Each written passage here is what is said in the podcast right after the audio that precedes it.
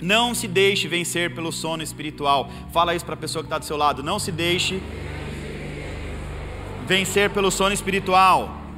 Olha o que diz Efésios 5,14: Desperta tu que dorme, levanta-te dentre os mortos, e Cristo te trará luz. Eu vou repetir que tem crente que precisa ouvir isso aqui. Desperta tu que dormes, levanta-te dentre os mortos, e Cristo te iluminará.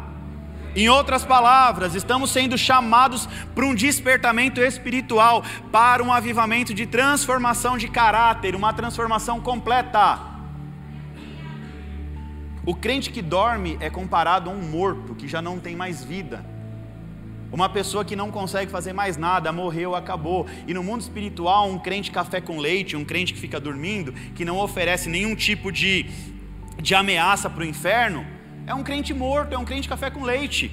Só esqueceu de morrer, só, que, só esqueceu de enterrar, porque já está morto. Porque o pecado já está envolvendo em todas as áreas e não consegue mais caminhar. Olha só que, inter... que interessante isso. Nós somos chamados para um, um despertamento, mas a gente não desperta do sono. Então está na hora de apertar aí o botão desse despertador da vida e acordar para a vida em nome de Jesus.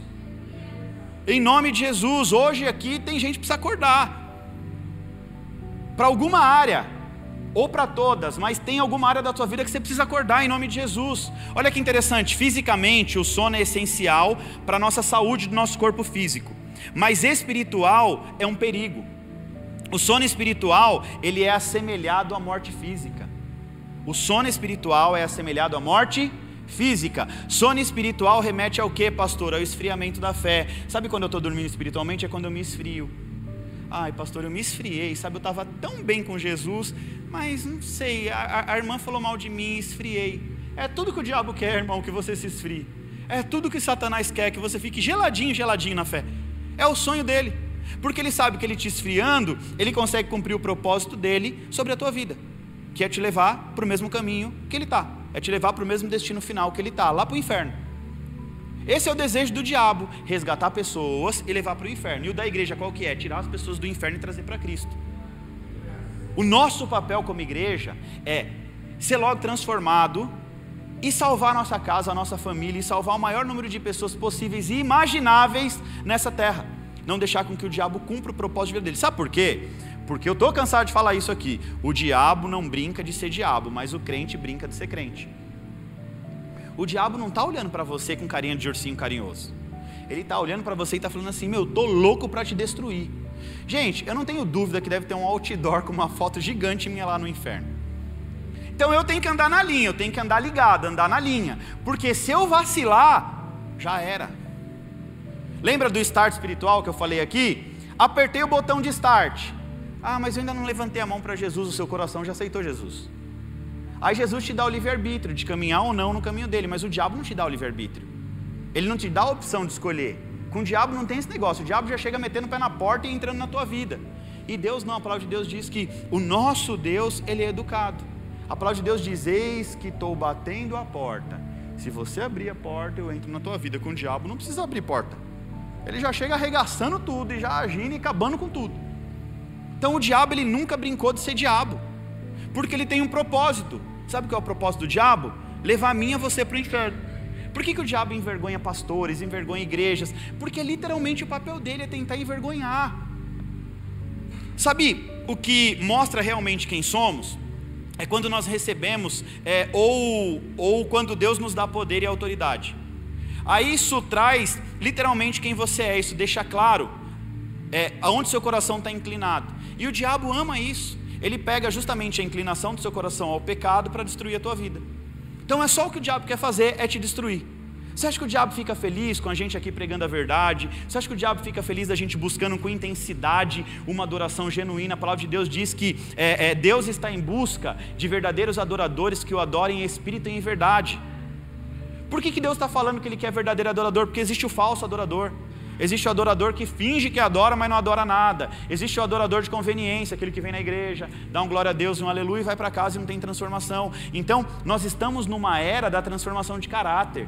Nós estamos numa era onde nós já temos acesso ao reino espiritual, nós já temos acesso ao reino de Deus, podemos viver a realidade. Sabe por que a gente pode viver a realidade? Porque Deus está querendo nos dar o gostinho de viver as coisas do reino espiritual aqui na terra. Deus está falando assim para a gente, filho, eu quero te dar o gostinho de entender o que você vai viver lá no céu. Então eu não consigo entender, crente com a vida toda desgranhada, eu sou crente. Você até pode ser crente, você pode até crer, mas você não vive a realidade de Deus na tua vida. Então não adianta você vir querer falar, não, pastor, Deus. Você não está vivendo a realidade de Deus. Se você não está tendo acessos, se a sua vida está disfuncional é porque você ainda não vive a realidade de Deus e está na hora de acordar, trazer consciência de quem você é em Cristo Jesus, trazer consciência da era que você está vivendo, trazer consciência dessa realidade de reino espiritual para a terra, começar a cumprir princípios. Se você quer viver promessa, se você não quer também está tudo bem, não tem problema. O nosso, a nossa obrigação aqui, o nosso papel é ensinar a verdade. A palavra de Deus diz: Conhecereis a verdade e a verdade vos libertará. O meu papel como pastor não é afagar o ego de crente. O meu papel não é colocar crente no colo e ficar passando a mão na cabeça. Errou, errou, se conserta, varão, se conserta, varoa. Varão e varoa significa homem e mulher na linguagem pentecostal, amém? Todos sabem disso? Então, amém. Varão é homem, varoa é mulher, tá bom? Então, se conserta. Começa, acorda para uma vida plena, uma vida abundante em nome de Jesus.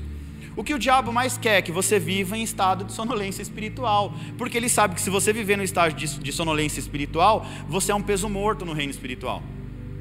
Irmãos, o diabo não tem problema nenhum de você vir à igreja, desde que você permaneça dormindo espiritualmente. Então, você vir para a igreja e permanecer dormindo espiritualmente, para o diabo tá bom. Vai lá, irmão, para a igreja Vai lá, escuta lá os negócios lá, mas não acorda, é só isso. Fica em estado de hipnose, transe espiritual. Então tem muito crente vivendo em estado de transe.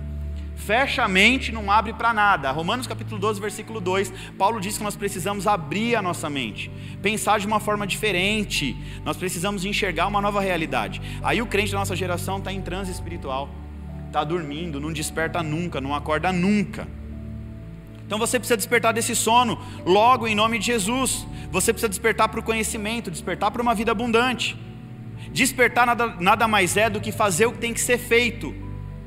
Despertar não é fazer o que você quer, é fazer o que tem que ser feito. Despertei para uma vida espiritual, vou fazer só aquilo que eu quero. Então você não despertou, você continua dormindo.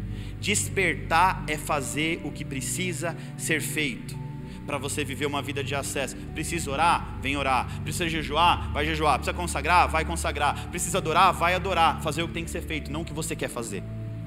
Fala para a pessoa que está do seu lado. Despertar, Despertar é fazer o que tem que ser feito e não o que você quer fazer. Despertar é não apagar o fogo do Espírito que está dentro de você. A palavra de Deus diz que tem um fogo do Espírito dentro de você, mas você vive apagando esse fogo. É Jesus acendendo e você apagando, Jesus apendendo e você apagando, Jesus apag... até um dia que apagar de vez e não ter mais fogo nenhum para queimar. Se tem uma coisa que o diabo quer é roubar a sua salvação. Se tem uma coisa que o diabo mais quer nessa, ó, o diabo não tem problema de você ficar rico, não tem problema nada. O único problema do diabo, a única coisa que ele quer da tua vida é que você perca sua salvação. E a única forma dele roubar a sua salvação é te mantendo no sono espiritual. Então ele sabe que se ele te manter dormindo, se ele te manter nesse sono maldito espiritual, ele consegue cumprir o propósito dele, que é te envolver no pecado. Então, o sono espiritual, o sono espiritual afasta você do caminho da salvação. O sono espiritual te tira do caminho do reino de Deus. Então você fica aí dormindo, esperando a morte da bezerra. Ah, quando Jesus voltar, você não dá mais tempo. Quando Jesus voltar, não adianta você levantar a mão. Ei, Jesus, eis-me aqui, já era, filho, foi. Aí acabou. Então, é tempo da gente despertar. Aí Deus dá uma palavra para você ah, e, e você até hoje não conseguiu despertar. Está esperando o quê? good.